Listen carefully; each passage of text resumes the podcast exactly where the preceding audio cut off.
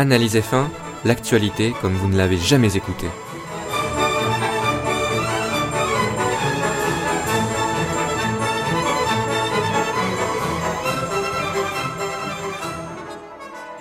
Bonjour à toutes et à tous et bienvenue pour un nouveau podcast d'Analyse F1, une nouvelle chronique où on va parler enfin, je vais parler enfin de Renault, de l'écurie Renault qui revient en F1. Alors là vous allez me dire ah ouais t'es bien gentil, mais on est au courant depuis quand même plusieurs semaines, c'est pas très frais de parler de ça maintenant. Alors certes, c'est pas très frais, mais c'est pas non plus périmé, parce que la saison n'a pas commencé, les essais hivernaux n'ont pas commencé, et il y a encore euh, beaucoup de choses qui se mettent en place encore chez Renault, tout n'est pas euh, déterminé encore, notamment dans l'organigramme. Donc, qu'est-ce qui s'est passé pour ceux qui auraient hiberné justement euh, ces derniers mois? Eh bien, Renault a racheté Lotus. Et oui, ça a été enfin officialisé, ce fil rouge qui tient depuis quand même de nombreux mois. Renault a racheté Lotus et de retour en Formule 1. L'écurie française est de retour. Donc euh, forcément, c'est une des infos phares de l'intersaison, voire la principale information de l'intersaison. Donc c'est normal que j'en parle au cours d'une chronique, euh, euh, si tard soit-elle. Alors ce qui est drôle dans tout ça, ce qui est drôle, remémorons un peu l'histoire récente, remémorons-nous l'histoire récente, c'est que Lotus avait d'abord racheté Renault, souvenez-vous, et là Renault rachète Lotus. Donc voilà, c'est toujours marrant un peu de voir qui rachète qui un peu pourrait faire. Euh, on en parlait, euh, souvenez-vous, avec euh, avec Ghislain, on en parlait lors d'une de ses chroniques à l'époque. Et on parlait de faire un podcast sur les rachats d'écuries, l'historique d'une écurie et, de voir ce qu'elle est devenue aujourd'hui avec le jeu des rachats. Ça, pourrait être, ça pourrait être sympathique. Hein. C'est toujours, c'est toujours une idée qui me trône dans la tête en tout cas. Alors, pourquoi c'est une info importante? Parce que oui, je l'ai énoncé comme ça, de, but en blanc, euh, je, je vous l'affirme comme ça sans justification. Non, je vais justifier. C'est une info très importante parce que pour la F1, et pas juste pour la France, les Français, etc., c'est une information très importante pour la F1, car Renault est un grand constructeur. Renault va produire sa monoplace et son unité de puissance. Et donc Renault s'ajoute à Mercedes et à Ferrari. Et on est dans une ère où on va dire, être un constructeur, être un grand constructeur est important, eh bien, euh, Renault choisit bien son moment pour revenir, c'est vrai. Euh, ils se sont rendus compte que depuis déjà, euh, je crois ils en parlaient déjà il y a en 2014, ils en parlaient, ils disaient que hum, ils disaient que l'intérêt pour eux de rester en tant juste en tant que motoriste était faible, que les retombées en termes de ben, profit n'étaient pas là, tout simplement. Euh, et qu'ils allaient prendre une décision sur leur avenir en F1, c'est-à-dire soit de, quitter la F1, d'abandonner même leur rôle de, motoriste, soit de revenir avec un rôle plus grand, donc ça sous-entendait évidemment une écurie, on l'avait tous compris à l'époque. Donc on espérait que ce soit cette deuxième solution qui soit envisagée, parce que c'est toujours bien d'avoir plus de concurrence en F1, hein, vous serez d'accord avec moi, je pense, et vous le serez quand vous réécouterez ce podcast après euh, avoir vécu quelques courses en 2016 et sûrement surtout en 2017, oui, je, vois l'avenir à mes heures perdues. Non, c'est pas de la lecture d'avenir. Je, vous raconterai mon analyse un peu plus tard dans ce podcast. Donc voilà, Renault s'ajoute tout simplement à Mercedes et Ferrari. Donc euh, évidemment, euh, pour la F1, c'est très positif pour des raisons de concurrence et évidemment pour des raisons de, de, grandes marques qui rejoignent, on va dire, le, le rang des constructeurs. Donc voilà, c'est la, F1 est soi-disant en, grosse crise, mais là on a encore une preuve du contraire, donc c'est très bien, euh, c'est très bien pour la F1. On va avoir Mercedes, euh, Ferrari, Renault, McLaren, Honda, euh, des autres écuries clientes qui peuvent tirer leur épingle du jeu en, s'améliorant et en étant un peu innova, innovatrice. La nouvelle écurie AC20 Team par exemple peut en être, peut-être Force India à voir. Bref la saison 2016 s'annonce pas mal comme ça. Hein. Sur le papier, ça s'annonce pas mal en tout cas. Et puis Renault, oui, vous allez me dire Renault, ouais, ils reviennent, mais euh, ils reviennent dans les cendres de Lotus. Donc les cendres de Lotus, c'est pas grand-chose, c'est des saisons 2014 et 2015 très mauvaises par rapport à ce qu'ils ont produit euh, lors des années précédentes, notamment en 2012 et 2013. Donc euh, est-ce que Renault, voilà, ils ont le nom, mais est-ce qu'ils auront le reste? Alors, selon moi, il s'est écoulé très peu de temps entre les derniers titres de Renault et maintenant, puisque Renault, souvenez-vous, a amassé pas mal de titres en 2005 et 2006 avec notamment Fernando Alonso à sa tête en tant que pilote. Donc c'était c'était encore il y a peu, c'était il y a une dizaine d'années. Une dizaine d'années, on est en 2016. Donc c'est assez récent dans l'histoire de la F1.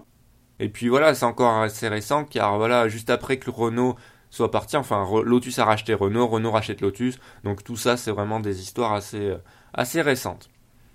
Et puis en plus de ça, en plus d'être récent, parce que là c'est un argument historique, ça vaut ce que ça vaut, on va dire, mais il faut, il faut un peu du, concret. Et ben concrètement, Renault a déclaré vraiment publiquement que qu'ils veulent revenir à ce niveau de performance, qu'ils veulent revenir à un niveau euh, capable de lutter pour des titres. Voilà, ils l'ont dit, ils l'avaient même dit, ben tout simplement avant, euh, avant de racheter Lotus, ils avaient dit si on revient en F1, c'est pas pour faire de la figuration, c'est pour essayer de, de gagner, tout simplement, parce qu'ils veulent montrer la marque au plus haut et c'est très bien d'avoir de ce discours.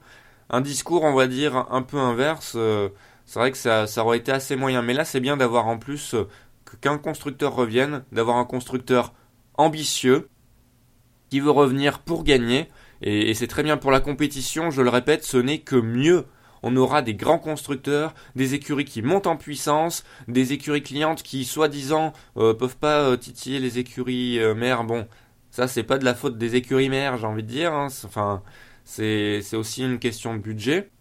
Forcément, il y aura toujours une hiérarchie en F1, c'est normal.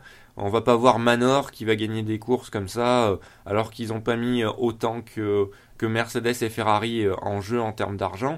Bon, il y, a une certaine logique aussi à respecter. Euh, mais en tout cas, euh, Renault là revient dans la danse, donc c'est plutôt cool. Et en plus, ce qui est positif pour 1 c'est que, en plus de voir une grosse équipe euh, venir, c'est qu'on aurait pu perdre une équipe. Et oui, on aurait pu perdre Lotus tout simplement si Renault ne l'avait pas racheté une équipe qui aurait pu disparaître même en cours de saison 1. Si Renault n'avait pas aidé Lotus à subsister en 2015, Lotus aurait sûrement, euh, sûrement disparu en cours de saison. Ils ont eu de gros problèmes, hein, souvenez-vous, en cours de saison. Et en plus, on aurait perdu l'occasion de voir deux pilotes supplémentaires pendant, la saison. Parce que oui, oui, une écurie qui disparaît, évidemment, ça fait deux pilotes en moins sur le plateau. Donc euh, ça aurait signifié moins de baquets disponibles pour les jeunes pilotes d'une part et pour les pilotes qui veulent faire un retour en F1 d'autre part. Et oui, donc euh, tout ça c'est très positif. Alors, après avoir dit que c'était positif pour la F1, que peut-on espérer, que peut-on espérer vraiment de cette écurie Renault même en termes de résultats, en termes de performance, en termes de développement monoplace? Tout d'abord, ben, de passer de Lotus à Renault. Qu'est-ce que ça va avoir comme conséquence? Eh bien, on passe d'une écurie en crise financière totale. Je viens de l'évoquer, un Lotus qui était vraiment mal en point en 2015. Et pour cause, ils avaient pas, ils ont eu des gros déficits, des dettes qui ont mené à un motorhome bloqué à Singapour et un accès euh, à leur garage temporairement interdit à Suzuka. Donc euh, des grosses, on va dire, des gros problèmes pour eux cette saison.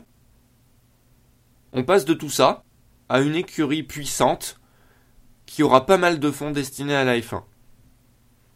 Une écurie puissante qui va produire en plus son châssis et son unité de puissance. Donc logiquement, il y aura une cohérence beaucoup plus grande entre ces deux éléments et cette cohérence est un point vraiment fondamental dans l'ère hybride, hein, il faut bien le dire, dans l'ère euh, des V6 turbo hybrides.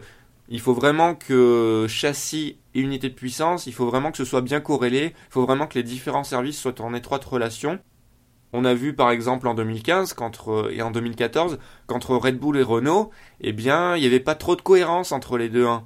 Euh, il n'y avait pas de cohérence et en plus, euh, la cohérence a été euh, de plus en plus sapée par, par des, vives critiques de la part de Red Bull et par surtout une relation qui s'est entachée entre les deux parties. Donc, euh, oui, c'est très important euh, d'être un constructeur, d'être un constructeur qui va à la fois faire châssis et, moteur, d'autant plus aujourd'hui.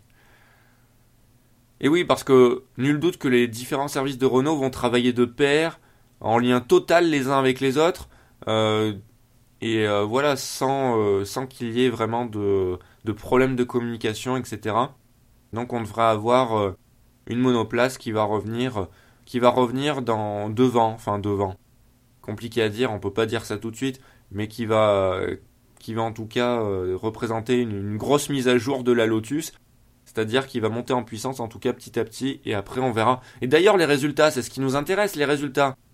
Qu'est-ce qui va se passer en termes de résultats Alors je ne suis pas devin, mais tout ce que je peux vous dire c'est qu'ils ne seront pas immédiats. Parce que 2016 sera évidemment une saison de transition et ça se voit encore maintenant, ça se voit même maintenant parce que en ce moment Renault opère une phase de recrutement massive et oui, une phase de recrutement massive pour leur, euh, leur usine, tout simplement, en termes d'ingénierie également. Donc euh, n'hésitez pas, si vous êtes ingénieur, mécano, etc., que vous avez une grande expérience, n'hésitez pas à consulter les offres d'emploi qui sont disponibles. Euh, ben, c'est sur le site de Lotus et encore, ils n'ont pas changé le nom du site encore. Il sera sûrement changé courant février, je pense, ou fin janvier. Mais en tout cas, n'hésitez pas à aller voir. Je crois que le lien, ça doit être lotusf1team.com slash euh, jobs. En tout cas, vous allez sur le site de Lotus et vous trouverez facilement le, comment dire, la partie concernant les emplois. Donc voilà, le fait qu'ils recrutent euh, beaucoup en ce moment, ben, ça montre bien qu'ils sont vraiment dans une phase de transition. Et que 2017, 2017 pourrait être la saison où ils vont pouvoir vraiment monter en puissance. Hein. Euh, ça, on peut s'y attendre. Sans forcément parler de victoire au podium. On peut pas dire ça, on peut pas dire en 2017 forcément Renault va revenir en lutte pour la victoire au podium. Ils l'aimeraient bien, c'est leur objectif évidemment, mais euh, ça, ça peut sembler un peu tôt et puis surtout il y a une concurrence énorme en F1 en ce moment. On a Mercedes qui truste euh, le haut de tableau, avec Ferrari qui compte euh, rattraper l'écurie allemande et la dépasser. On a McLaren Honda qui compte revenir à un niveau, à un niveau décent, on va dire, décent concernant leur statut de top team historique. On a d'autres écuries qui montent, assez fin team qui veut être euh, qui veut être dans la danse rapidement. Et voilà, on a pas mal d'écuries. Et au milieu tableau, on a Force India qui s'est bien installé. Euh, à voir. Bref, euh, Renault va devoir passer de nombreux obstacles, de comment dire, de nombreux adversaires avant de pouvoir prétendre à la victoire, évidemment. Mais ça, c'est très positif pour la F1. Pourquoi? Parce que plus la concurrence est grande, en F1, avec tout ce que je viens de dire, eh bien plus on verra des week-ends de course accrochés, incertains, avec plus de pilotes qu'on va voir devant, qui vont lutter pour la victoire, euh, suivant les, types de circuits, suivant les circuits. Et ça, ça va se passer sans qu'on ait besoin de, circonstances exceptionnelles, comme on a pu avoir en 2015 à Austin. En effet, souvenez-vous, lors du Grand Prix des États-Unis, on a eu besoin de circonstances assez exceptionnelles durant le week-end pour voir une course euh, tout aussi exceptionnelle. Mais là, quand on augmente, on va dire, la concurrence, quand il y a plus de concurrence, que ce soit devant ou même euh, dans le peloton, hein, sans parler de devant, parce que devant, ça va être dur de rattraper euh, Mercedes et Ferrari. Mais même, même euh, à partir de la cinquième place, même pour lutter pour la quatrième et tout, si on a plus de concurrence, ça sera, ça sera déjà très positif, parce que regardez cette saison, cette saison, la hiérarchie était très bien établie, même peut-être trop bien pour qu'on voie euh, des luttes euh, dans le top 10. Et oui, regardez le championnat pilote tout simplement. Deux pilotes Mercedes, deux pilotes Ferrari, deux pilotes Williams, deux pilotes Red Bull. Donc déjà le top 8 était déjà bien clair. Et était déjà bien clair de telle sorte que euh, c'était très dur même pour une écurie d'aller chercher une autre en course, ce qui fait qu'on a vu pas mal de courses où Williams, ils étaient un peu seuls dans. Ils étaient un peu seuls dans leur course, on va dire, ils faisaient un peu leur course de leur côté. Mercedes pareil, Ferrari, ça arrivait aussi. Euh, bref, ça donne pas, on va dire, des, grosses batailles. Même si en 2015, moi j'arrive à, apprécier toutes les courses à leur juste valeur. Évidemment, apprécier un peu plus les courses où il y a eu de, la lutte. Mais euh, je trouve toutes les courses intéressantes quoi qu'il arrive. Mais c'est vrai que quand on a une hiérarchie si bien établie, c'est compliqué d'en voir, de voir des très belles courses, c'est vrai. Eh bien, à partir de 2016, je pense que la hiérarchie sera un peu plus serré, un peu plus chamboulé et que ça devrait être pas mal pour voir, euh, pour voir plus de lutte et plus de vent surtout. Donc voilà, et Renault dans tout ça, eh bien, euh, va s'y inscrire dans le milieu du tableau tout d'abord, et euh, on espère 2017 ou 2018 un peu plus de vent concernant la hiérarchie, mais ça on ne peut pas le deviner à l'avance. 2016 représente également une année de transition pour Renault car car euh, ils ont un duo de pilotes, Pastor Maldonado, Julian Palmer. C'est pas un duo de pilotes qui va leur permettre d'être direct dans le bain, hein. ça c'est clair. Tout d'abord, Palmer a tout à montrer. Donc peut-être qu'il va montrer du positif, mais il a tout à montrer, hein. ça sera un rookie, je le rappelle. Et Maldonado à tout montrer, malheureusement. Voilà. Donc euh, c'est pas un duo très très très fiable. Encore que Maldonado apparemment serait menacé pour son baquet 2016. Là je mets des je mets des parenthèses. Évidemment je mets le conditionnel. Mais apparemment son sponsor n'aurait pas, on va dire, fourni tout l'argent qui était prévu au contrat. Il y a des gros problèmes euh, du côté de la politique au, Venezuela et PDVSA, disons, euh, en, fait les, frais quelque part et du coup euh, n'a pas donné ce qu'il fallait pour la saison 2016 de Maldonado. Je pense qu'ils ont donné la moitié l'été dernier, comme d'habitude, mais en tout cas c'était prévu. mais en tout cas, ce qui est clair, c'est qu'ils n'auraient pas donné tout ce qu'ils devaient donner à Renault. Enfin, à Lotus et donc à Renault. Hein vous aurez compris. Et donc, évidemment, si le contrat n'est pas respecté, eh bien, euh, il peut y avoir résiliation du contrat de Maldonado au profit d'un autre pilote, à voir lequel, à mon avis, il y en a plein qui peuvent prétendre à ce baquet. Quoi qu'il arrive, admettons que ce soit Maldonado Palmer ou même euh, tout autre duo, je pense pas qu'ils remplaceront Maldonado par une grosse pointure. Bref, en 2017, ce qui est sûr, c'est que Renault, ils vont chercher une voire deux pointures. Donc, euh, bah oui, ils veulent revenir sur le devant de la scène, c'est un grand constructeur, évidemment, ils injectent pas mal de sous dans leur euh, département F1. C'est clair que Renault va vouloir s'entourer des meilleurs, et des meilleurs que ce soit en termes euh, d'ingénierie, de mécanique, etc., de, de comment dire, de patron, mais également en termes de pilotes, évidemment, parce que sans bons pilotes, on fera pas de bons résultats, hein, et les investissements vont se retrouver, on va dire, un peu perdus. Donc euh, c'est pour ça 2016 c'est une transition sur tous les points et 2017 quand ils auront vraiment leur monoplace vraiment euh, bien faite, ils auront bien eu le temps de la, développer etc. Eh bien il faudra des pilotes, euh, des bons pilotes pour pouvoir la conduire, la piloter, des très bons pilotes en l'occurrence. Donc ils vont chercher ça et nul doute que Renault, le projet Renault va attirer je pense pas mal de pilotes. Donc c'est très bien parce que avoir une écurie de plus de pointe eh bien ça veut dire qu'on pourra voir encore plus de pilotes qui auront la chance de s'exprimer dans des écuries de pointe. Logiquement, ça va laisser de la place à quelque part. Hein. Donc euh, c'est très bien. C'est très bien pour la F1 le retour de Renault. Et puis voilà. En conclusion, en conclusion, voilà, vous, vous l'avez deviné, je suis très content du retour de Renault. Pas de façon chauvine, chauvine mais euh, de façon tout simplement objective. C'est très bien de voir Renault de retour en F1 de cette façon, avec de l'ambition. Ça, c'est très bien. Et voilà, et pour les chauvins, pour euh, ceux qui, supportent vraiment euh, euh, ben, tout pilote ou toute écurie française qui, qui reviennent en F1, et je vous comprendrai évidemment, vous êtes la majorité la majorité d'entre vous qui écoutent Analyse F1 vont supporter, je pense, les pilotes français et les écuries françaises en F1. C'est plutôt logique. Eh bien, Cocorico, Cocorico, on a une écurie française qui revient en F1 et ça peut faire le plus grand bien au sport auto français si jamais le projet Renault en F1 s'avère pérenne.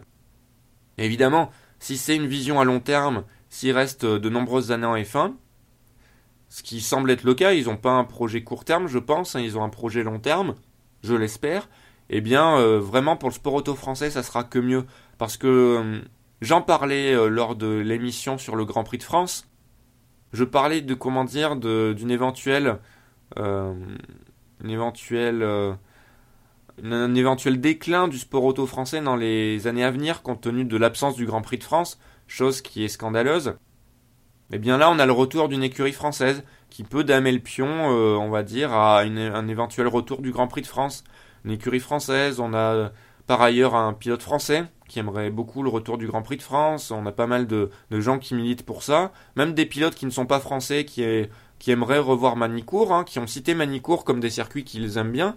Je crois que c'est Kimi Raikkonen récemment qui a critiqué les dernières, créations de Hermann Tilke. Et euh, à juste titre d'ailleurs, il a fait une très bonne déclaration à ce sujet.